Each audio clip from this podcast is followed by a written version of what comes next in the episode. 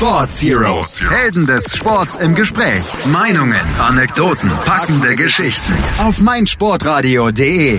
Hallo und herzlich willkommen bei den Sports Heroes. Eine neue Folge im neuen Jahr. Und ich freue mich ganz besonders, dass wir heute einen der herausragendsten Skirennläufer überhaupt in der Geschichte des alpinen Rennsports begrüßen dürfen. Und zum ersten Mal wird übrigens auch unsere Sendung international, denn heute ist Marc Girardelli bei uns zu Gast. Herr Girardelli, moin moin. Guten Morgen.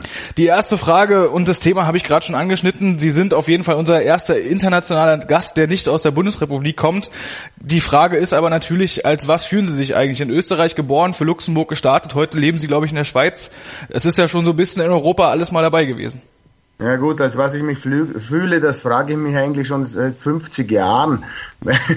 ich war immer viel unterwegs und äh, für mich war es immer faszinierend, andere Kulturen, andere Menschen, andere Sprachen kennenzulernen. Und ehrlich gesagt würde ich sagen, ich bin der erste Europäer äh, unter den Sportlern und ich habe auch nie irgendwelche Präferenzen zu anderen Ländern gehabt. Ich bin natürlich für Luxemburg die Rennen gefahren, was natürlich für mich damals äh, eine super Sache war. Und es hat natürlich auch ein bisschen äh, mehr Arbeit gekostet, weil ich kein, kein Team, keine Mannschaft hinter mir hatte. Aber generell fühle ich mich als Mitteleuropäer und äh, als äh, Kosmopolit, würde ich sagen. Als Mitteleuropäer und als Kosmopolit, das kann ich auf jeden Fall sehr gut nachvollziehen mit Ihrer äh, bewegten Vergangenheit, was die Wohnorte angeht. Äh, wie ist es damals aber eigentlich dazu gekommen? Sie sind im Kindesalter dann schon in den äh, luxemburgischen Verband gewechselt. Da gab es Probleme äh, mit dem ÖSV und Ihrem Vater, wenn ich das richtig gelesen habe. Ja, das stimmt. Äh, wobei mein Vater sicherlich dafür bekannt ist, dass er äh, nicht unbedingt der beste Streitschlichter ist, sagen wir es jetzt einmal so, sondern äh, er hat dann natürlich gleich auch auf Konfrontation geschaltet und äh, in Konfrontation hat er seine wahre Stärke eigentlich wirklich ausgespielt und schon im Alter von zwölf Jahren waren die Problem, Probleme äh, mit bestimmten Funktionären und Trainern einfach nicht mehr überbrückbar und es hat keinen Weg zusammengegeben und ähm, es war auch nicht absehbar, wie sich meine Karriere zu dem Zeitpunkt entwickelt. Ich war erst zwölf Jahre alt und bin Schülerrennen gefahren. Aber wie gesagt, nachdem man mich halt auch beschissen hat bei Rennen und äh, äh, zurückgestuft und äh, einfach nicht gerecht behandelt, weil ich halt nicht aus einem Skigebiet komme, sondern aus dem Flachland, aus Lustenau und nicht in eine normale Skischule oder ein Internat gegangen bin, sondern in ein ganz normales Gymnasium in Dornbirn Dummerweise habe ich noch alle Rennen gewonnen äh, gegen meine Alterskollegen. War das natürlich nicht die beste Werbung für die ganzen Profis, die dort versuchen, ähm, äh, junge Talente zu fördern. Und meine Eltern haben da einfach kurzen Prozess gemacht. Und äh, es war aber damals rein zufällig, dass wir bei Luxemburg gelandet sind, weil wir bei einem internationalen Kinderrennen in St. Moritz damals 1976 die, zufälligerweise die luxemburgische Delegation getroffen haben. Und dann war es natürlich naheliegend, dass wir Leute zuerst fragen, die wir kennen. Es hätte aber genauso gut England, Belgien, Andorra, San Marino sein können. Das war eigentlich wirklich ein Zufall, dass wir bei Luxemburg gelandet sind, aber das hat sich als richtig heraus, herausgestellt. Wie kann man sich das eigentlich vorstellen? Sie sind als, als Kind wirklich noch im Alter von zwölf Jahren und Sie haben es gerade schon gesagt, sehr erfolgreich gewesen bei irgendwelchen äh, Schülerrennen. Sie haben ja dann aber auch äh, vor allen Dingen relativ bald die Trofeo Topolino gewonnen, zweimal. Und das ist ja quasi so eine Art WM für Kinder. Also ich meine, da muss doch auch im ÖSV dann klar gewesen sein, auch wenn Sie jetzt nicht aus äh, den großen äh, Tiroler Skigebieten oder sonst woher kommen, dass bei Ihnen Talent da ist, dass man einfach Sie nicht übergehen darf darf oder nicht? Es war natürlich schon so, dass es, äh, dass ich mit Abstand der Beste war, aber neben mir war ein Hubert Strolz, ein Christian Orleinski, die waren annähernd so gut wie ich und damals konnte der ÖSV wirklich noch aus dem Wollen schöpfen und es gab junge Talente en masse und es war keiner, nie war ein, auch nur der, ein, ein entfernter Gedanke, dass das einmal nicht mehr so sein könnte. Und deshalb, ob da einer mehr oder weniger da beim Verband mit dabei ist und Rennen gewinnt, war eigentlich gar nicht die Frage. Es war die Frage, wer ordnet sich unter und wer nicht. Und wir haben uns halt nicht untergeordnet und deshalb haben wir die Konsequenzen gezogen. Die Konsequenzen, die sind dann auch relativ schnell deutlich geworden. Sie sind ihre ganze Skikarriere dann eigentlich für Luxemburg gestartet. Ähm, dazu muss man allerdings sagen, dass äh, das bei ihnen vielleicht ein bisschen problematisch losging, denn sie haben als relativ junger Mann dann, als relativ junger Sportler eine extrem harte Verletzung erleiden müssen, äh, infolge derer sie heute sogar noch als Teilinvalide gelten.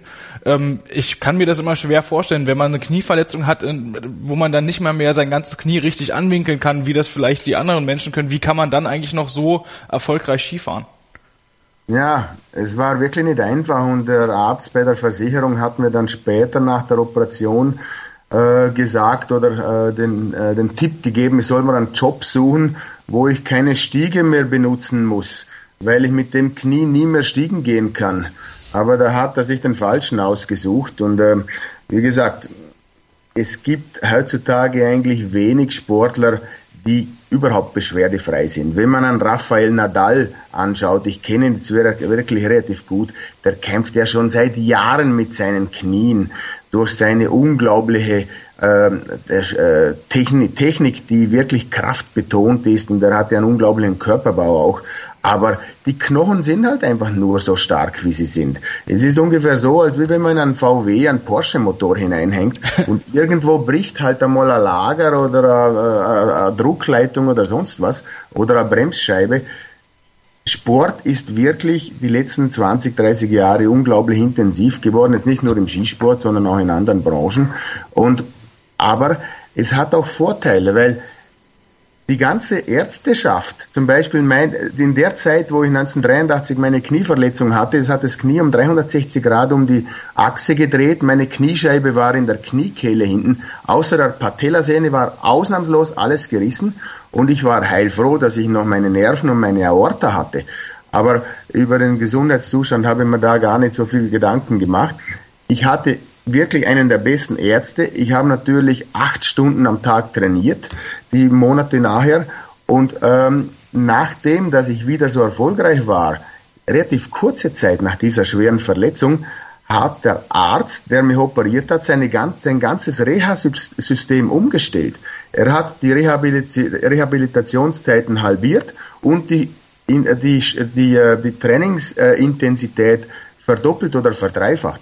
Er hat einfach gesehen, man kann viel mehr aus dem Körper rausholen, wenn man das richtig anpackt und wenn man auch gewillt ist, wirklich stundenlang am Tag zu trainieren. Und äh, die ganz, meine ganzen Nachfolger von Monika Seeles über Martina Navratilova und äh, Fußballer wie äh, Matthäus und so, die sind nachher alle zu diesem Arzt gegangen und mussten meine, meine, mein Trainingsprogramm durchlaufen, das ich eigentlich selber entwickelt habe. Ja. Aber es war halt einfach um ein Vielfaches härter wie das, was vorher gekannt wurde. Das ist aber auf jeden Fall schon mal sehr schön. Dann können wir jetzt oder vor allem unsere vorangegangene Fußballgeneration sich dann also eigentlich bei Ihnen bedanken, dass wir 1990 Weltmeister geworden sind. Ähm, ich habe da schon mal sowas gehört, dass Lothar Matthäus da tatsächlich die nicht Bayern München Spezialisten aufgesucht hat. Äh, schön, dass wir jetzt den Zusammenhang auch mal hergestellt haben. Was mich psychologisch vor allen Dingen aber auch interessiert, Sie waren damals, als diese schwere Knieverletzung passiert ist, noch ein ziemlich junger Mann, äh, um die 20 Jahre alt, hatten sich so langsam in die die Weltspitze vorgekämpft, hatten auch schon mal Podestplätze, zum Beispiel dann auch in Wengen im Slalom bei diesem ganz geschichtsträchtigen Rennen geholt. Was geht dann eigentlich mental in einem jungen Sportler vor, der ganz genau weiß, okay, das war jetzt gerade kurz davor, dass ich mein Bein verliere, was mache ich als nächstes? Ich glaube, ein Glück war auch, dass ich noch sehr jung war. Sie sprechen es an. Ich glaube, fünf oder zehn Jahre später hätte ich wesentlich mehr Probleme gehabt, auch vom psychischen her, so eine schwere Verletzung zu übertauchen. Und äh, nochmal zurück zum, äh, zum Lothar. Dieser Kontakt mit dem Lothar hat dann dafür, dazu geführt, dass der Dr. Stedman, der jetzt auch in Wales praktiziert, äh, der auch in Wales praktiziert, die Verbindung mit Dr. Müller-Wohlfahrt aufgenommen hat und mit Dr. Rembeck, Erich Rembeck, der ja auch sehr viele Fußballspieler und Tennisspieler betreut im deutschen Sport. Und äh, das ist eigentlich die äh, Initialzündung gewesen, um die Medizin aus Amerika mit Deutschland zu verbinden. Also da, da bin ich wirklich stolz, das habe ich jetzt erst kürzlich erfahren und ich denke, man braucht in solchen Situationen auch ein bisschen Glück. Man muss an die richtigen Leute äh, äh, geraten, um dann wirklich wieder hundertprozentig äh, Leistung bringen zu können. Und das war bei Matthäus so, das war bei mir so und bei vielen anderen, die diese diese, dieses Glück hatten, wirklich im rechten Moment zu den rechten Leuten zu gelangen war das am Ende vielleicht sogar so eine kleine Initialzündung, dieser schwere Rennunfall. Denn äh, im nachfolgenden Jahr, in der nachfolgenden Saison sind sie dann, das kann man glaube ich so sagen, leistungsmäßig richtig explodiert, haben fünf Rennen in der Saison schon gewonnen, dritter im Gesamtweltcup. Also da kann man wirklich sagen, sie waren in der Weltelite absolut angekommen. Ja, natürlich. Und ich kann mich erinnern, der damalige österreichische Skiverbandscheftrainer, der Karl Kahr, ein wirklich anerkannter äh, Trainer über Jahrzehnte beim ÖSV, äh, der hatte noch Wetten abgeschlossen, dass ich nie mehr ein Rennen gewinne. Aber ich glaube, das war ein Kalb, äh, das er gewettet hat mit einem anderen Trainer. Aber äh, er ist dann nachher nie mehr auf diese Wette zurückgekommen und mir das Kalb übergeben. also diese Wettschuld ist er mir noch schuldig. Aber ich komme ja mit allen eigentlich sehr gut aus, auch mit den österreichischen Trainern und Funktionären. Es sind tolle Leute und ich kann Ihnen ja nicht verübeln, äh, dass Sie sich äh, eigentlich damals wirklich äh, dagegen gewehrt haben, gegen jemanden, der für eine andere Nation startet, aber ich kann deswegen nicht extra langsam fahren, nur um, äh, um, um, um, um uh, guten Kontakt mit meinen, mit meinen Gegnern zu haben. Oder das, das spricht nicht für den Sportgeist. Ja. Ganz genau das. Äh, man kann vor allen Dingen, wenn man mal auf ihre weitere Karriere blickt, sagen, das langsam fahren, das liegt ihnen einfach nicht im Blut. Wir machen gleich weiter hier und sprechen über ihre ersten Weltmeisterschaften, die sie dann in den 80ern gewonnen haben und vor allen Dingen ihre unfassbare Siegesserie im Gesamtweltcup. Das gibt's gleich hier bei den Sports Heroes auf meinsportradio.de. Einzigartige Augenblicke. Einmalige Momente. Unvergessene Emotionen. Andreas präsentiert das Spiel meines Lebens. Täglich 21 Uhr auf meinsportradio.de. Herzlich willkommen zurück bei den Sports Heroes auf meinsportradio.de. Bei uns immer noch Marc Girardelli, unfassbar erfolgreicher Skirennläufer, unter anderem viermal Weltmeister und den Gesamtweltcup so oft gewonnen wie kein anderer vor oder nach ihm. Herr Girardelli, wir sind gerade dabei, uns so ein bisschen in Ihrer Karriere vorzuarbeiten. Ähm, wir haben Ihre schwere Verletzung im jungen Alter von ungefähr 20 Jahren schon thematisiert. Der nächste Rückschlag, wenn man das so nennen darf, kam 1984, als Sie bei den Olympischen Spielen in Sarajevo nicht teilnehmen durften. Ganz einfach deswegen, weil Sie noch kein offizieller Luxemburger waren. Ja, das stimmt. Das war ein bisschen Pech. Ich habe wirklich fünf Rennen gewonnen im Jahr 84 und zwar gegen keinen geringeren als Ingemar Stenmark, der damals noch in Hochform war. Aber wie gesagt, man kann das Rad der Zeit nicht zurückdrehen. Es war Pech. Ich hatte noch keinen Pass von Luxemburg und haben wir dann halt die Olympiade von zu Hause im Fernseher angeschaut. Ne? Ja, das ist äh, so ein bisschen problematisch. Das äh, geht einigen Sportlern so, die diese Nationenwechsel mal mitmachen. Vor allen Dingen ist das Unverständliche vielleicht an der Sache, dass sie ja bei den Weltmeisterschaften trotzdem teilnehmen dürfen. Das haben sie dann in Bormio ein Jahr später auch gemacht. Da ging dann ihre Erfolgsserie los, Silber und Bronze im Slalom bzw. Riesenslalom. Ähm, das war erstmal ein schöner Einstieg. Oder haben sie damals vielleicht gedacht, Gold wäre vielleicht sogar doch drin gewesen? Ja, natürlich. Ich habe damals eine sehr gute Saison gehabt und ähm, es ist mir mit ein paar Hundertstel nicht ausgegangen im Slalom, die Goldmedaille zu gewinnen. Die habe ich dann 91 äh, in Saalbach dafür gewonnen. Aber äh, man kann nicht alles haben. Ich denke, der Sport lebt vom Kampf und ähm, oft ist es einfach, einfach so, dass man nicht äh, den Erfolg planen kann. Und ähm, der Gegner war zu stark für mich an dem Tag und hat dafür auch die Goldmedaille verdient. Aber ich glaube, am Schluss hängt es nicht davon ab, wie viele Trophäen das in irgendeinem Schrank stehen, sondern ich glaube, es hängt auch damit zusammen, was für eine Persönlichkeit man wird durch den Spitzensport. Und ich glaube, da kann ich wirklich sagen, ich habe mich gut entwickelt. Ähm, ich bin ein sehr, sagen wir mal, ein kommunikativer Typ.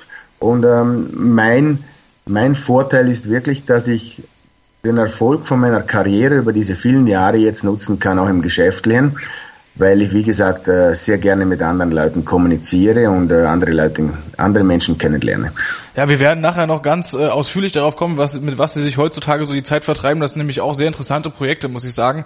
Ähm, ich habe noch eine Frage. Sie haben gerade schon gesagt, dass die diese ähm, diese Slalom-WM-Titel damals in Bormio relativ knapp nicht gewonnen haben. Das ist eine sehr schöne Untertreibung, finde ich, denn 600 sind äh, auch heutzutage beim Slalom noch hauchdünn. Also ich weiß nicht, wann ich das letzte Mal so ein enges Rennen im Slalom gesehen habe.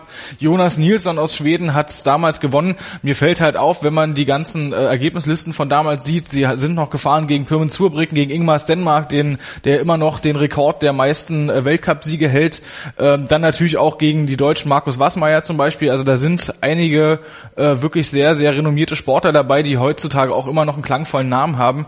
Können Sie sich vielleicht an eine besonders herausragende Konkurrenz erinnern, vielleicht einen Gegner, der besonders hart und aber auch vielleicht besonders fair im Umgang war? Also Zurbriggen war sicherlich, was den Gesamtweltcup anbelangt, ähm, der härteste Knochen, mit dem ich mich rumschlagen musste. Und äh, war eigentlich bei dem einfach so, wenn er außer Form war oder irgendwelche Probleme mit Material oder so, und ich habe mir den geringsten Fehler erlaubt. Ich habe mal beim Slalom eingefädelt oder ich habe äh, mal die Skier verwachst oder irgendwie einen Fehler gemacht. Äh, dann war der im Moment wieder auf Höchstform. Und das war das Gefährliche am Stenmark, den konnte man nicht einrechnen.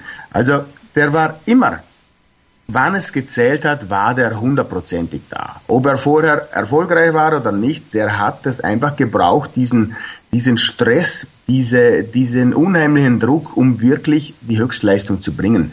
Ähnlich wie es äh, in anderen Sportarten halt jetzt auch der Fall ist, dass es gibt Leute, die unter Druck einfach schwächer werden und es gibt Leute, die unter Druck einfach doch noch mehr leisten können, wie wenn der Druck nicht da ist. War das bei Ihnen eigentlich irgendwann mal ein Problem? Immerhin haben Sie Ihre ersten großen Erfolge im Slalom, Riesenslalom gefeiert, wo es ja immer noch einen zweiten Durchgang gibt. Das heißt, da steht man ja oben und weiß ganz genau, man hat vielleicht einen Vorsprung, den man verteidigen muss.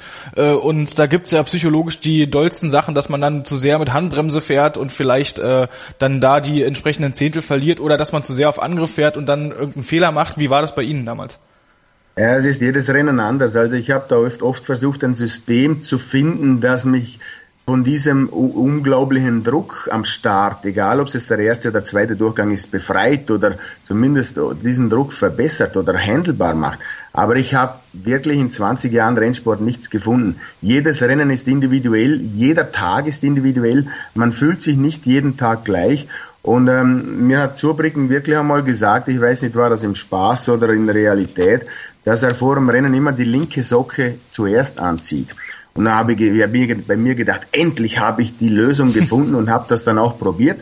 Aber nach drei fürchterlich äh, vermasselten Rennen habe ich mit vor diesem Vorhaben wieder distanziert und habe einfach festgestellt, es gibt keine Methode, die da hilft. Man muss jedes Problem, das vor dem Rennen auftaucht, muss man konkret lösen und sich damit befassen. Das ist die einzige Methode, die Nervosität einigermaßen in den Griff zu kriegen. Und glauben Sie mir, egal ob das Denmark Killi oder Zurbriggen oder Tomba heißt oder auch Neuröter, es haben alle mit denselben Problemen am Start zu kämpfen. Aber nicht alle können die Probleme äh, in derselben Weise äh, handeln.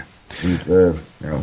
Würden Sie vielleicht sagen, dass man als junger Sportler da vielleicht ein bisschen befreiter ist oder haben Sie bei sich feststellen können, dass Sie vielleicht als älterer Sportler da so eine Situation schon öfter erlebt haben und deswegen irgendwie ein bisschen vielleicht nicht mit ganz so viel Nervosität da kämpfen mussten? Wie war das bei Ihnen, wenn Sie jetzt Ihre ganze Karriere so mal überblicken, was die Nervosität am Start angeht?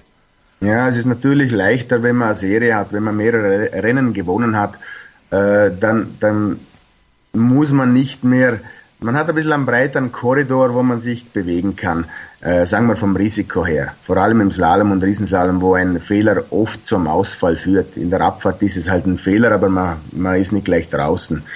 Und äh, da kommen dann andere Aspekte wieder von Verletzungsgefahr und so dazu. Aber ähm, die Routine bringt sicherlich ein bisschen was dazu, aber äh, nicht sehr viel. Also ich war mit 30, äh, war immer noch fürchterlich nervös vor Slaloms, genauso wie mit 19 oder 20 Jahren. Also hat äh, das Alter da keine große Auswirkung. Ich möchte mal auf die nächste WM zu sprechen kommen in ihrer Sportlerkarriere. Die war dann 1987 in Kranz Montana. Das kann man ohne Untertreibung sagen, das waren schon ihre Spiele, denn ähm, sie sind am 1. Februar war es damals Weltmeister geworden in der Kombination, dann gleich einen Tag später, das muss man sich übrigens auch mal vorstellen, die Abstände äh, sehr, sehr eng gesteckt. Damals äh, sind sie Silbermedaillengewinner im Super G geworden und dann nochmal zwei Tage später wiederum Vize-Weltmeister im Riesenslalom. Ähm, erstmal herzlichen Glückwunsch zu dieser Erfolgsserie, aber wie kann man das körperlich wegstecken? Es ist ja unfassbar, drei Rennen in vier Tagen und dann so erfolgreich auch noch noch bewerkstelligt alles? Das stimmt schon. Als Allrounder muss man sich mit dem abfinden. Äh, deshalb gibt es so wenig Allrounders, die alle Disziplinen fahren, weil es halt ein unglaublicher Stress ist für den Organismus. Man hat so gut wie keine Erholungsphasen. Kaum ist die Abfahrt vorbei, muss man Slalomski heranziehen und umgekehrt. Und äh, vom Abfahrt zur Slalom ist einfach ein Riesenunterschied. Man ist eigentlich zu zu, äh, wenn man sich das vorstellt, ein Formel-1-Fahrer mit, äh, mit einem mit einem Rallyefahrer oder ein 100 Meter Sprinter mit einem mit einem äh, Speerwerfer. Es ist wirklich ein komplett anderer Sport, wo man sich anders vor, äh, einstellen muss, wo man anders draufstehen muss und die Körperhaltung anders einnehmen. Und ähm, es ist es ist dort wirklich kaum möglich, dass man über eine lange Zeit in allen Disziplinen das absolute Top-Niveau halten kann.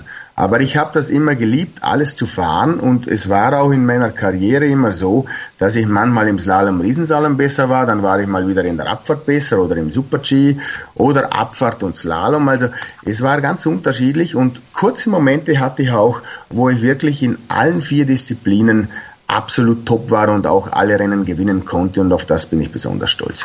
Ja, ist, dann ist es auch nicht weiter verwunderlich, dass sie in den 80er Jahren äh, den Gesamtweltcup wirklich ein ums andere Mal gewonnen haben. Saison 84, 85, die nachfolgende Saison dann auch nochmal 88, 89 äh, sind sie jeweils mit der großen Kugel nach Hause gegangen. Was mir auffällt, ist, dass damals relativ viele oder was heißt relativ viele, auf jeden Fall mehr als heute Allrounder rumgefahren sind. Sie haben es gerade selber gesagt, so diese ähm, die, diese absolute Spagat zwischen Abfahrt und Slalom, alle Disziplinen zu fahren. Ihr großer Konkurrent Surbricken hat das damals auch gemacht. Äh, kurz nach ihnen oder auch eigentlich schon in ihrer aktiven Zeit kam mit Chetia Andre Amot, der ewige Norweger, ja auch einer, der äh, Rennen in allen Disziplinen gewinnen konnte. Ähm, das gibt's heutzutage eigentlich gar nicht mehr. Also mir fällt jetzt aus dem Schlag keiner ein, außer vielleicht eine Lindsey Vonn, aber bei den Männern vor allen Dingen nicht, der jetzt jetzt in Wengen sowohl den Slalom als auch zum Beispiel die Lauberhorn-Abfahrt dann gewinnen könnte. Sehen Sie das auch so? Ja, der letzte, der das eigentlich geschafft hat, war Bode Miller. Vor ungefähr zehn Jahren ist das jetzt schon her, wo er wirklich Slalom, Riesenslalom, Abfahrt, Super-G in einer Saison gewinnen konnte. Und das war wirklich der letzte und äh, nachher war äh, keiner auch nur annähernd in der Lage, diese Leistung zu bringen. Ist das vielleicht auch darin begründet, dass man sich heutzutage körperlich noch mehr spezialisiert? Denn wenn man sich jetzt mal die körperlichen Voraussetzungen, die athletischen Voraussetzungen von einem Felix Neureuter oder einem Marcel Hirscher anguckt und die vergleicht mit den richtig guten Abfahrern, die haben, finde ich jedenfalls, so wie es aussieht, teilweise 25 Kilo mehr auf dem Rippen, oder? Ja, das ist jetzt übertrieben. Also ich glaube, das ist äh, vielleicht von der Kameraeinstellung ein bisschen verzerrt. Also äh, der, der Felix hat schon auch äh, sein, sein Gewicht, äh, der hat ja 1,80 Meter Größe und so.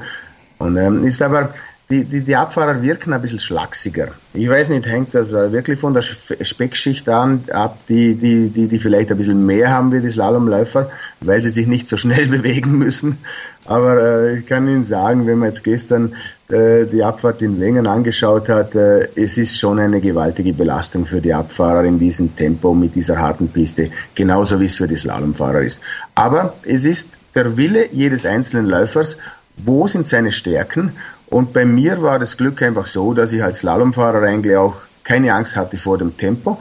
Und mein oberstes Ziel war wirklich, äh, als Slalomfahrer den großen Nationen in der Abfahrt äh, zu zeigen, wo der Hammer hängt. Und äh, das, das war, hat mir zwar wirklich sehr viele Jahre gekostet, vielleicht auch sehr viele Verletzungen und sehr viele Siege in den technischen Bewerben, die ich nicht gewinnen konnte, aber diese drei Abfahrtssiege, die ich heimfahren konnte, die waren, die zählen in meiner Karriere sicherlich sehr viel. Ich wollte es gerade fragen. Sie gehören ja zu den wenigen Leuten, die sowohl ähm, Wengen, äh, das Lauberhornrennen als auch das Hahnkammrennen in Kitzbühel gewinnen konnten, das auch noch in einer Saison. Äh, ich weiß, dass die Frage nicht ganz einfach ist, aber wenn man das jetzt vergleicht miteinander, nach welcher Abfahrt fühlt man sich als Athlet denn eigentlich königlicher oder was äh, ist sozusagen ähm, der, der am meisten befreiende Moment? Ist es tatsächlich die Stimmung in Kitzbühel und diese unfassbare Steilheit da in der Mausefalle oder ist es die Länge und die Geschwindigkeit und die Härte im Lauberhornrennen in Wengen?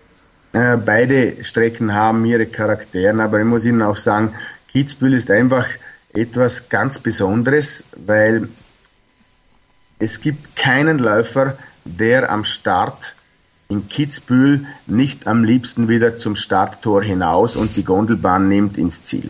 Es gibt keinen. Es war kürzlich ein Interview mit Hermann Mayer und, ähm, ähm und äh, äh, Marco Büchel im Fernsehen und die haben beide dasselbe gesagt. Und wer, wer den Hermann Mayer kennt, das war der brutalste Hund die letzten 15 Jahre. Und äh, wenn der sowas Ähnliches sagt, dann muss es ja wohl stimmen. Und ich habe Kitzbühel auch gewonnen, war ein paar Mal Zweiter in der Abfahrt. Und ähm, es war jedes Mal dasselbe Theater. Kaum macht man die Besichtigung, wünscht man sich um Himmels Willen, wieso habe ich diesen blöden Sport ausgesucht? Jetzt muss ich hier runterfahren und es geht jedem genau gleich. Wenn man unten im Ziel abschwingt, ist es dann natürlich umso befreiender, dass man es geschafft hat. Und ich glaube, die Platzierung ist nicht einmal das äh, Wichtigste.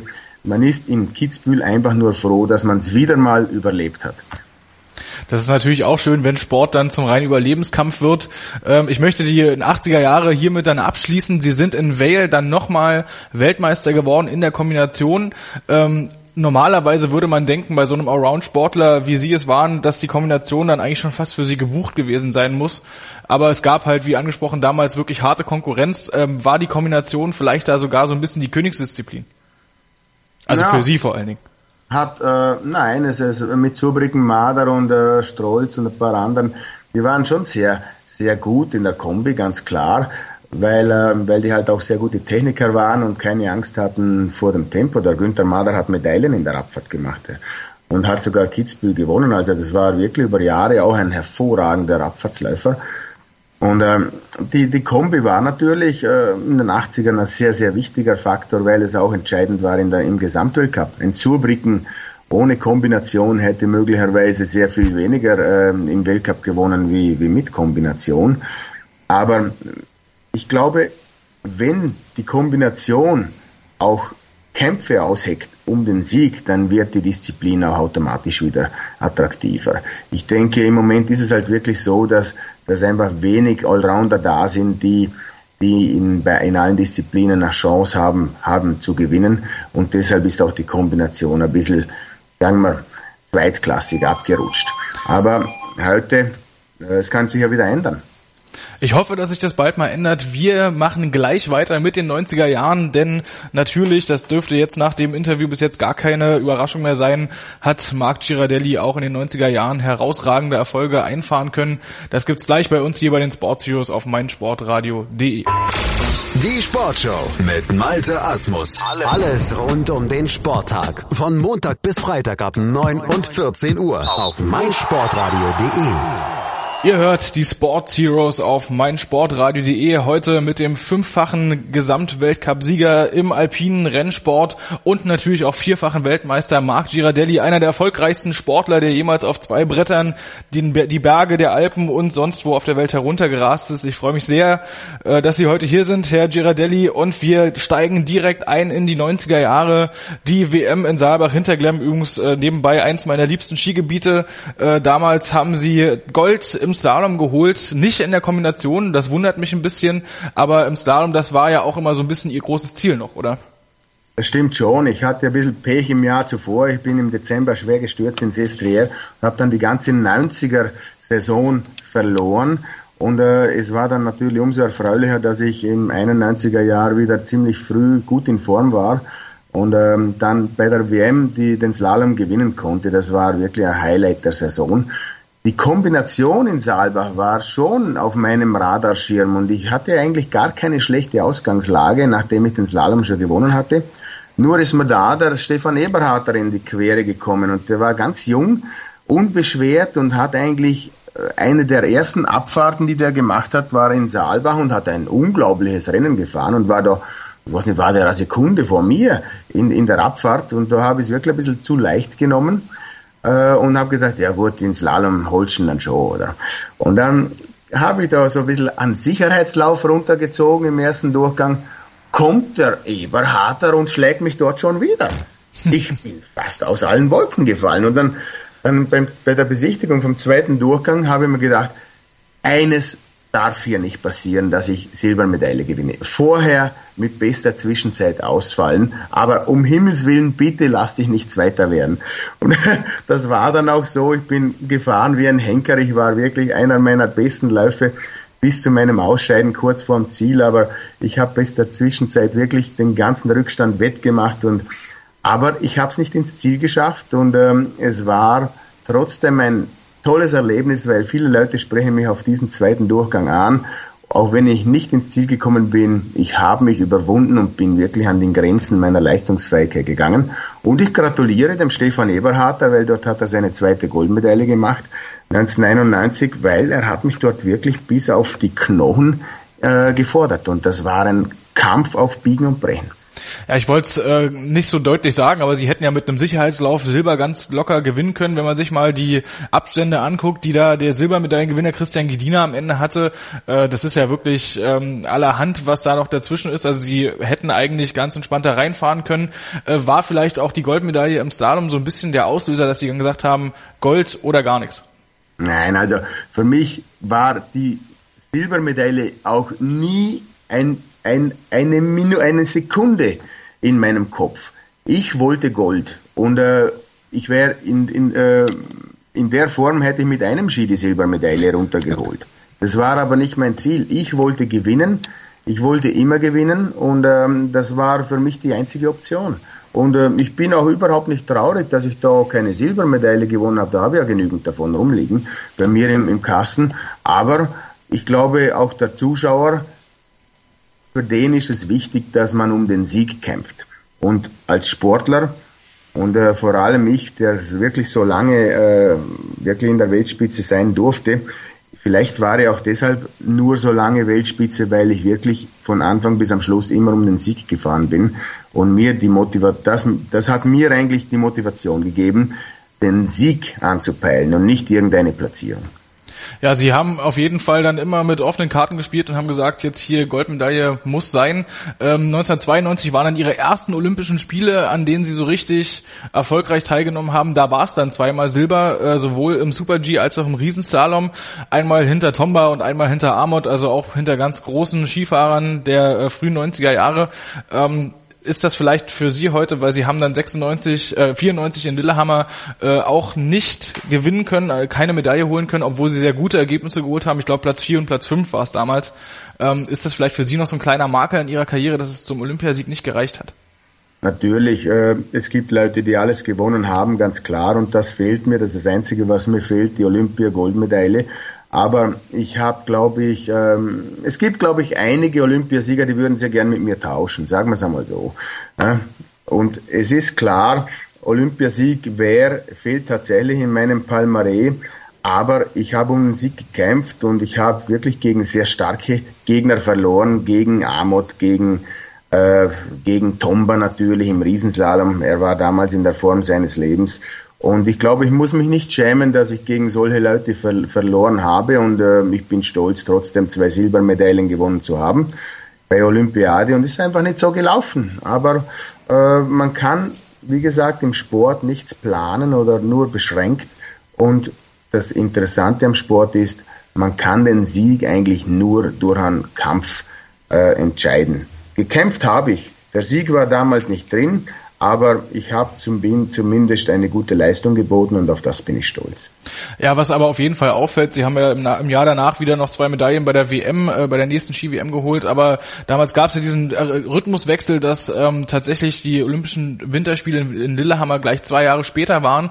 Ähm, da haben Sie in den Speed-Disziplinen ziemlich gute Ergebnisse eingefahren, Platz fünf in der Abfahrt, Platz vier im Super-G, jeweils nur ganz, ganz knapp am Podest vorbei. Äh, warum lief es denn dann da eigentlich in den technischen Disziplinen nicht, weil das war ja eigentlich von Anfang an ihrer Karriere so ein bisschen ihr Aushängeschild. Ja, das war wirklich ein Desaster. Ich kann mich an den Slalom erinnern in Lillehammer, da ich glaube, ich habe sechs Sekunden verloren und ich hätte keine Zehntelsekunde schneller fahren können. Und ich kann mich erinnern an die, an die, an die Trainingstage vor diesem Slalom. Es waren ganz kalte äh, Kunstschneebedingungen und ich habe die Skier kaum um die Kurve gebracht. Ähm, und ähm, da ist ein Tommy Moe, der noch nie Slalom gefahren ist. Der ist mir im Training schon mit Sekunden um die Ohren gefahren. Ich habe die Welt nicht mehr verstanden. Ich habe fünf Paar Slalom-Ski am Start gehabt, fünf verschiedene Einstellungen von Skischuhen und, ähm, und keine einzige Einstellung hat auch nur annähernd funktioniert. Ich kann Ihnen heute nicht sagen, was der Grund war, aber ich habe das nicht äh, geschafft, das Material so einzustellen, dass ich normal dort auf dem Schnee schwingen konnte. Das äh, ist, ist und bleibt für mich ein Rätsel.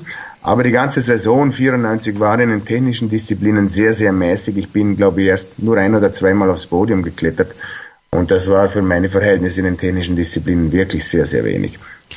Ähm, Sie haben es ja gerade gesagt, diese Problematik, dass da vielleicht an der Technik auch was gehapert hat. Ähm, das hat mit Sicherheit auch ein bisschen was damit zu tun, dass Sie als einziger Luxemburger äh, ähm, Skisportler damals so ein bisschen eigentlich alles alleine machen mussten und wahrscheinlich keinen großen Stab dabei hatten, wie das heute der ÖSV oder der DSV äh, mit ihrer ganzen Mannschaft von Technikern und Trainern hat. Ähm, ist das vielleicht auch im Nachhinein so ein kleiner, äh, so ein kleiner Nachteil gewesen, ohne den Sie vielleicht noch erfolgreicher hätten sein können, wenn das überhaupt noch geht? Ja, möglich. Also mein Hauptproblem war immer Anfang Saison wirklich die Aggressivität in das Rennen hineinzubringen. Ich kann mich erinnern, da in dem Jahr, wo ich das, äh, die Verletzung hatte 1990 und das ganze Jahr verloren habe, konnte ich mich dann in Ruhe über Monate Sommer, Herbst vorbereiten ohne jegliche Kontakte zu anderen Mannschaften und ich bin wunderschön gefahren. Am Video hat es wirklich super ausgesehen. Beim ersten Rennen habe ich gedacht, aber hör, hör, seid ihr alle geliefert, ich bin so super drauf und wissen Sie, was passiert ist? Ich bin letzter geworden. Von 65 Startern bin ich aller, allerletzter geworden. Ohne Fehler. Und ich hätte keine Zehntelsekunde schneller fahren können. Und das passiert einfach, wenn man über Wochen und Monate alleine trainiert, ohne, ohne eine Konkurrenz auf, im selben Lauf, ohne wo man sich einmal, ohne einen Konkurrenten, wo man sich einmal orientieren kann. Und das ist mir häufig passiert. Jetzt nicht so eklatant wie im Jahr 91, aber äh, immer wieder, dass ich ein paar Wochen gebraucht habe, bis ich meine Aggressivität, meine richtige Einstellung im, Renn, im Rennen gefunden habe, weil Training und Rennen sind halt einfach zwei Paar Schuhe. Das kann man nicht vergleichen. Gab es denn damals keine Möglichkeit für Sie, vielleicht auch mit anderen Nationen mal zusammen zu trainieren? Ich kann mich erinnern, Marco Büchel aus Liechtenstein, der immer viel mit der deutschen Mannschaft trainiert hat und sich so seine Konkurrenz im Training auch geholt hat. Äh, Gab es die Option für Sie damals nicht? Es gab die Option beschränkt. Ich habe 94 kann ich mich erinnern, habe ich mal ein Trainingslager in Neuseeland mit mit den deutschen äh, Herren Technikern äh, organisiert, zusammen mit dem Sepp Hanser, ein österreichischer Trainer, den ich von früher schon gut kannte. Und äh, es war dann so, dass ich in, in, in Neuseeland halt, weil auch der Jetlag dort mitgewirkt hat, ziemlich früh auf den Berg ging mit dem Trainer, der hat dann gesteckt. Und ähm, ich bin dann bin dann, hab dann schon um 8 Uhr ein paar Läufe gefahren und äh, die deutsche Mannschaft ist dann irgendwann um zwischen 9 und 10 Uhr auf dem Berg auf, äh, aufgekreuzt und ich war eigentlich schon mit meinen 7, 8 Läufen schon fast fertig. Und, äh, und hinterher war dann, habe ich dann mitgekriegt, dass, dass es Beschwerden gab ähm, beim, beim deutschen Verband, weil, weil sich der österreichische Trainer mehr um mich kümmert wie um die deutschen Athleten.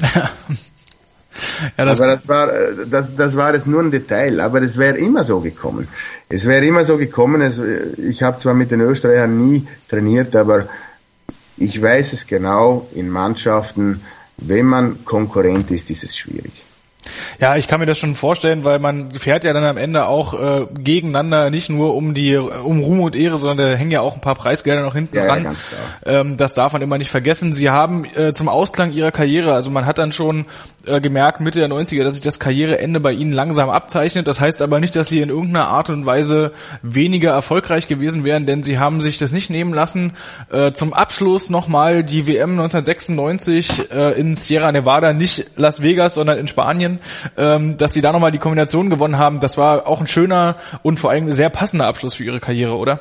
Ja, also wirklich, das war eigentlich das Highlight schlechthin und ich war glücklich genug, dass ich wirklich den aktuellen Weltcupsieger, den Lasse Tschüss, damals schlagen konnte äh, in seiner Paradedisziplin. Und ich hatte damals die, die, zwei, drei letzten Jahre, wo ich gefahren bin, waren vom, vom physischen her bei mir so problematisch, dass ich gar nicht mehr richtig trainieren konnte. Ich bin von einem Therapiesystem, äh, äh, von einer Therapiebehandlung in die andere gegangen. Wenn ich drei Läufe am Gletscher machen musste, dann musste ich schon wieder abbrechen, weil ich so Schmerzen hatte. Ein geregeltes Training war unmöglich die letzten Jahre. Und es war, für mich ist es schleierhaft, dass ich genau bei der WM in, in Sierra Nevada 96 noch so eine gute Leistung bringen konnte. Es waren sicherlich ein paar glückliche Umstände mit dabei und ähm, die WM war vielleicht noch mit entscheidend, dass ich noch mehr Motivation aufbringen konnte, um die Schmerzen einfach zu ignorieren. Ähm, Sie haben dann später in dem Jahr dann nach einer nochmaligen sehr schweren Knieverletzung Ihre Karriere beendet. Da nochmal äh, als erstes die Frage, ähm, können Sie überhaupt noch äh, einigermaßen richtig laufen, denn äh, man sieht, man liest hier von so viel schweren Verletzungen, gerade an den Knien, ähm, das, das klingt richtig übel, wenn ich ehrlich bin. Das stimmt schon. Ich habe äh, zeitweise sehr große Probleme gehabt und äh, die sind jetzt seit einigen Jahren wesentlich besser geworden. Auch aus einem Grund, weil ich eigentlich durch Zufall vor vier Jahren ein wirklich sehr, sehr effizientes Therapiesystem kennengelernt habe, hier in Liechtenstein. Das heißt BEMER und ähm, dieses System verbessert die Durchblutung im Kapillarsystem. Und äh, das hat dazu geführt, dass allein in meinen Knien, ich habe elf Operationen an meinen Knien während meiner Karriere und danach gehabt, so Korrekturen von alten Verletzungen, die zählen da alle dazu. Und ähm, durch diese vielen Eingriffe ist einfach die Durchblutung in bestimmten Körperbereichen nicht mehr so gut, wie sie eigentlich sollte.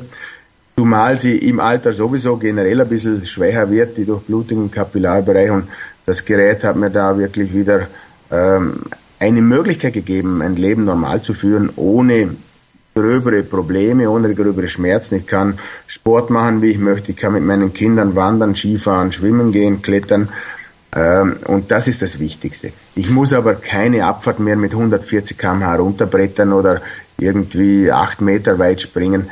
Das brauche ich ja nicht mehr. Das habe ich lange genug gemacht. Es ist auch, ich denke mal, wenn man äh, dann jetzt inzwischen fast 20 Jahre seine Karriere beendet hat, äh, der größte Erfolg, wenn man dann noch in der Lage ist, alle möglichen Bewegungen und so weiter zu machen. Ähm, ich möchte jetzt, damit wir den an den sportlichen Teil dieses Interviews einen kleinen Haken dran machen können, die Frage nochmal stellen. Sie haben den Gesamtweltcup fünfmal gewonnen. Sie haben auch die einzelnen Disziplinen samt und sonders gewonnen. Super G-Weltcup hat es nicht ganz geklappt. Da sind Sie in Anführungszeichen nur Zweiter gewonnen, aber sonst haben Sie über über die Saison verteilt wirklich überall triumphieren können.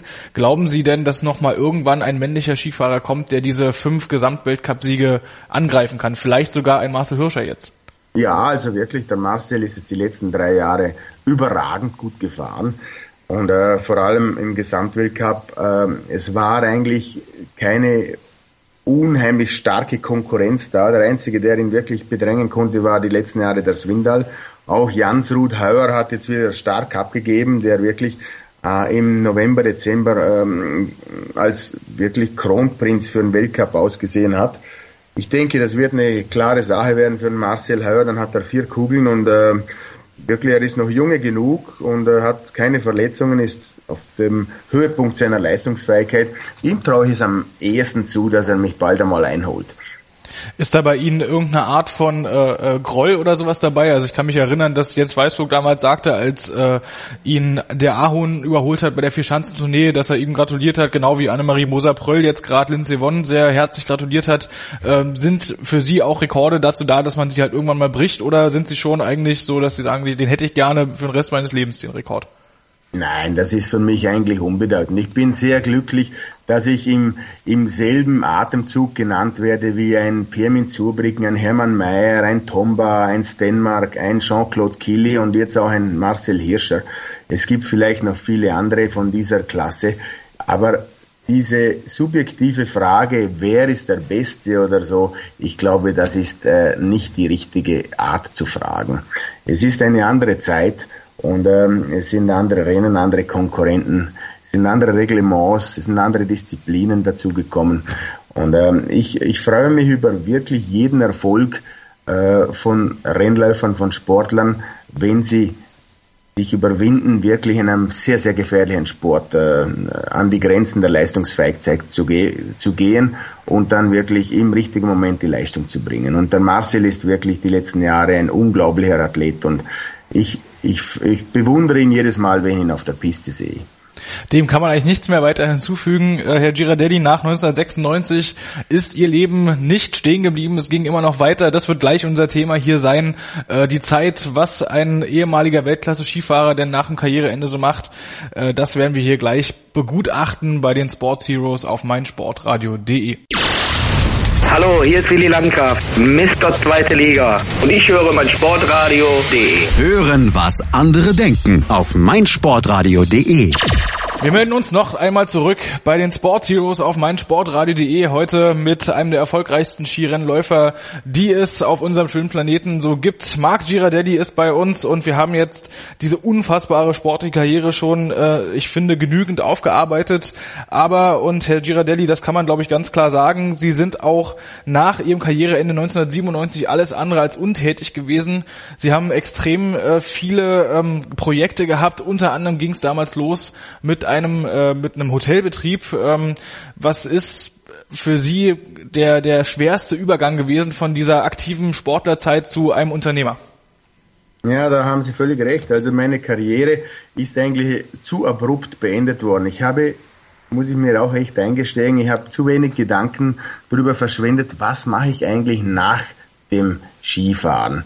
Und das ist eigentlich, das kann ich wirklich nur jedem Sportler empfehlen. Er soll sich lange genug vorher überlegen, was kann er gut, was macht er gern, was für Möglichkeiten bestehen in der Zukunft, nachdem die sportliche Karriere beendet ist. Und ich glaube, mein Vater und ich haben einfach Angst gehabt, darüber nachzudenken, was äh, passiert danach. Und das war für mich wirklich durch meine Verletzungen ein bisschen ein abruptes Ende. Und durch das, dass ich wirklich über Jahrzehnte von Tag, äh, den ganzen Tag und manchmal auch die Nacht so aktiv war für meinen Sport, konnte ich diese Energie nicht einfach von heute auf morgen abstellen. Ich habe zwanghaft etwas gesucht, um diese Energie loszuwerden, diesen Tatendrang und bin dann fündig geworden in der Sache mit der Skihalle mit Partnern aus Bremerhaven zusammen. Wir haben dann in Bottrop im Ruhrgebiet diese Skihalle äh, ähm, aus dem Boden gestampft, auf, aus einer Kohlehalde und die drei Jahre lang betrieben.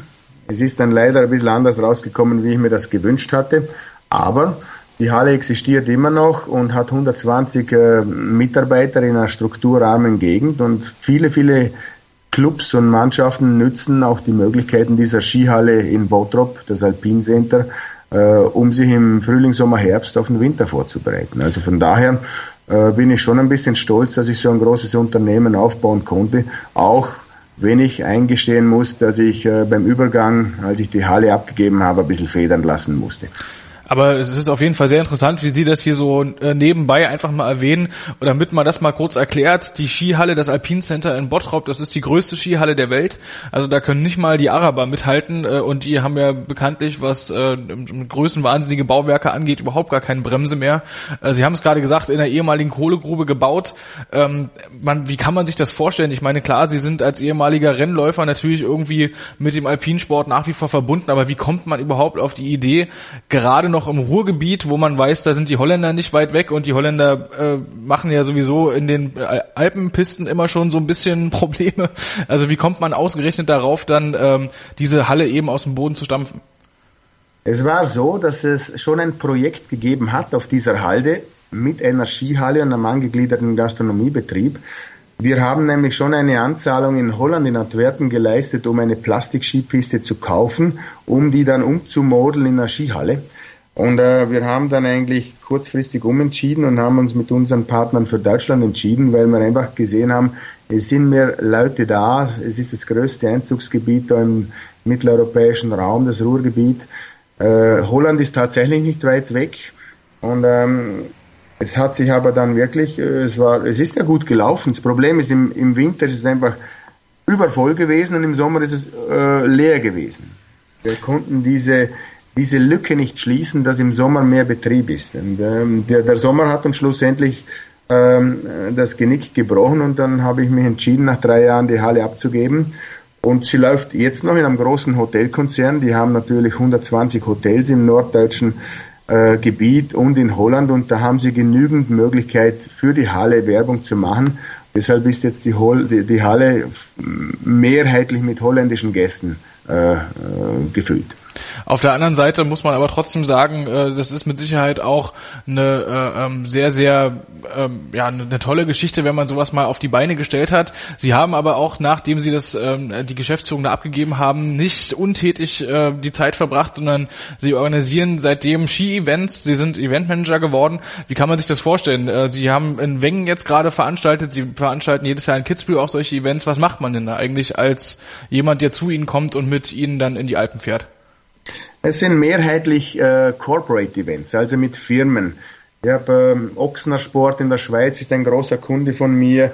Dann habe ich äh, ein paar Banken, ein paar Versicherungen, äh, Industrieunternehmen, die mich anfragen, irgendwo etwas zu organisieren. Und ich fange jetzt gerade an, mich ein bisschen aus dem Winter wegzubewegen. Ich bin dabei, jetzt Ende Mai mal äh, so einen Testballon zu steigen, steigen zu lassen und organisiere in Schottland ein verlängertes Wochenende und dann spielen wir auf den vier, fünf äh, renommiertesten Golfplätzen in St. Andrews Old Course oder ähm, Glen Eagles, wo der Ryder Cup stattgefunden hat, ein Wochenende in Schottland in einer Zeit, wo man in Schottland äh, auch als Mitteleuropäer äh, ein Aushalten findet. Als Ende Mai ist die Sonne hoch, ja. ein bisschen stabiles Wetter. Ich muss sagen, dieses Eventmanagement fasziniert mich insofern, weil ich immer wieder sehr nette und tolle Leute, neue Leute weltweit kennenlerne und ich kann mich dort eigentlich austoben mit Ideen, wie ich meine Events strukturiere. In Kitzbühel habe ich jetzt ungefähr 35 Kunden. Wir wohnen im Stangelwirt, im besten Hotel in der Umgebung und ich organisiere von Donnerstag bis Sonntag ein Komplettprogramm mit allen Partys zusammen. Man trifft Schwarzenegger, Ecclestone, Niki Lauda, DJ Ötzi, Hansi Hinterseher und äh, wie gesagt, es ist drei Tage lang ein tolles äh, Event in Kitzbühel in einer super Gegend und ähm, meinen Gästen kann ich jetzt schon einen Tipp geben, sie sollen lieber vorher schlafen, weil während diesem Wochenende werden sie nicht oft zum Schlafen kommen. Und da fällt mir doch der alte Spruch aus dem Winterurlaub ein, schlafen kann man auch zu Hause. Ich denke, das ist dann äh, in dem Moment relativ passend. Das ist aber nicht das Einzige, was sie so machen, diese Ski-Events, das nimmt natürlich einen großen Teil in ihrem Leben ein. Nebenbei arbeiten sie aber auch noch für den bulgarischen Skiverband äh, in der Beraterposition. Da geht es wahrscheinlich darum, dass die Bulgaren langsam auch anfangen wollen, sich im alpinen Sektor so ein bisschen zu platzieren äh, da gibt's ja jetzt auch neue Skigebiete, die eröffnet werden. Ähm, da wird's wahrscheinlich über kurz oder lang auch mal richtig gute Sportler geben, oder? Ja, sicher, auf alle Fälle. Wir haben schon einen sehr guten, der ist, glaube 17 Jahre, der macht schon ordentlich Punkte im Europacup. Äh, Albert, den Nachnamen kann ich nicht aussprechen. Albert heißt zum Vornamen. Und, aber ich bin jetzt gerade vor äh, ein paar Monaten bin ich von der äh, Regierung in Bulgarien dazu beauftragt worden, äh, im Tourismus, im Wintertourismus die Regierung zu beraten. Es gibt ein spezielles Ressort, das Tourismusressort im Wirtschaftsministerium und ich bin jetzt dort auch zuständig äh, für äh, neue Konzepte für die Regierung direkt in Bulgarien und das ehrt mich natürlich besonders, weil das hat auch gezeigt, dass die letzten zehn Jahre von meinem Promotion von meiner Werbetätigkeit für das Land Bulgarien, für den Skisport in Bulgarien und die Jugend vor allem äh, Wirkung gezeigt haben. Und ähm, es sind wirklich schon sehr viele Westeuropäer runtergekommen, weil ich halt auch wirklich äh, die Skigebiete dort, dort unten äh, in der richtigen Art und Weise promoten konnte.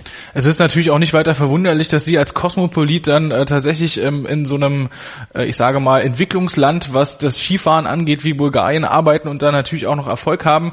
Ähm, eine weitere Sparte und damit können wir dann auch langsam einen Haken an Ihre unfassbar vielen Tätigkeiten machen, die jetzt äh, ähm, genauso ähm, flexibel, wie Sie damals als Skirennläufer waren, sind Sie jetzt offensichtlich immer noch, denn auch äh, Skikleidung geben Sie noch heraus. Äh, das gibt's ja zum Beispiel von Ihrem ehemaligen Kollegen Hermann Mayer auch.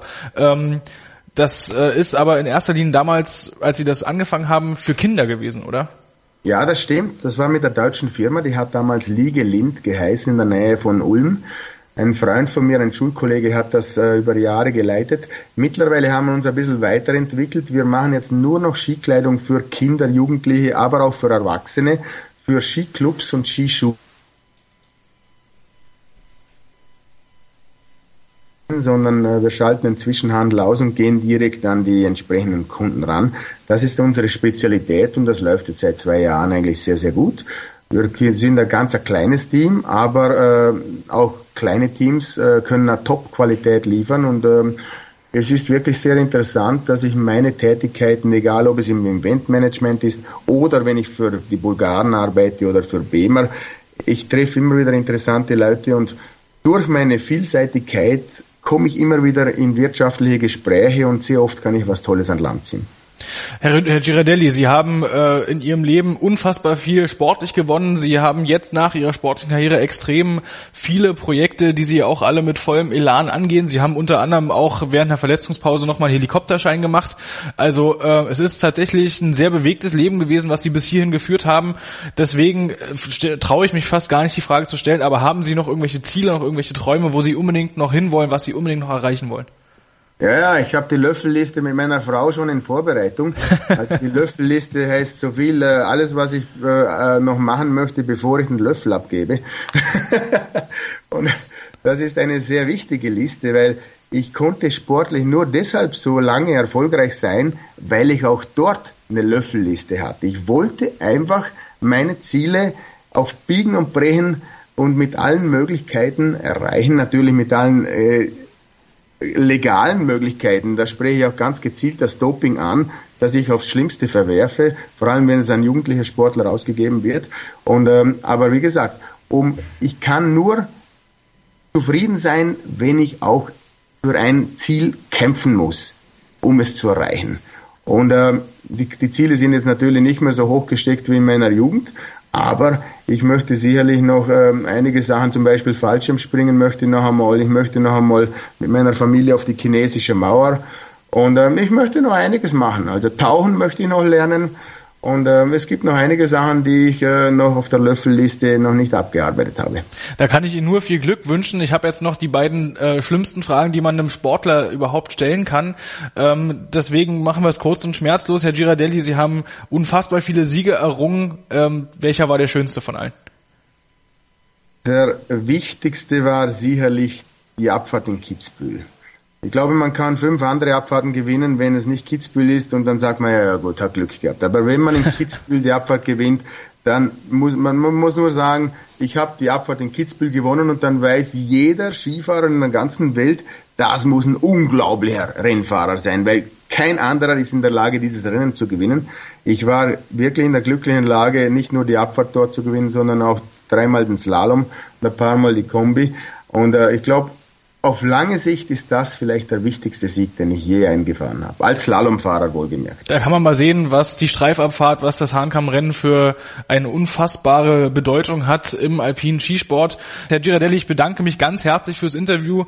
Es ist immer wieder faszinierend, mit äh, Sportlern zu sprechen, die so eine bewegte und lange und extrem harte Karriere hinter sich haben wie Sie. Äh, ich wünsche Ihnen viel Glück bei Ihren weiteren Unternehmungen und vor allen Dingen viel Spaß dann am Wochenende in Kitzbühel. Ich bedanke mich bei Ihnen. Vielen Dank. Und äh, ich kann jetzt nur noch sagen, nächste Woche geht's weiter in eine neue Folge Sports Heroes. Schaltet wieder ein. Ihr hört meinsportradio.de. Jetzt noch viel Spaß mit unserem laufenden Programm. Sports Heroes. Helden des Sports im Gespräch. Auf meinsportradio.de. Schatz, ich bin neu verliebt. Was?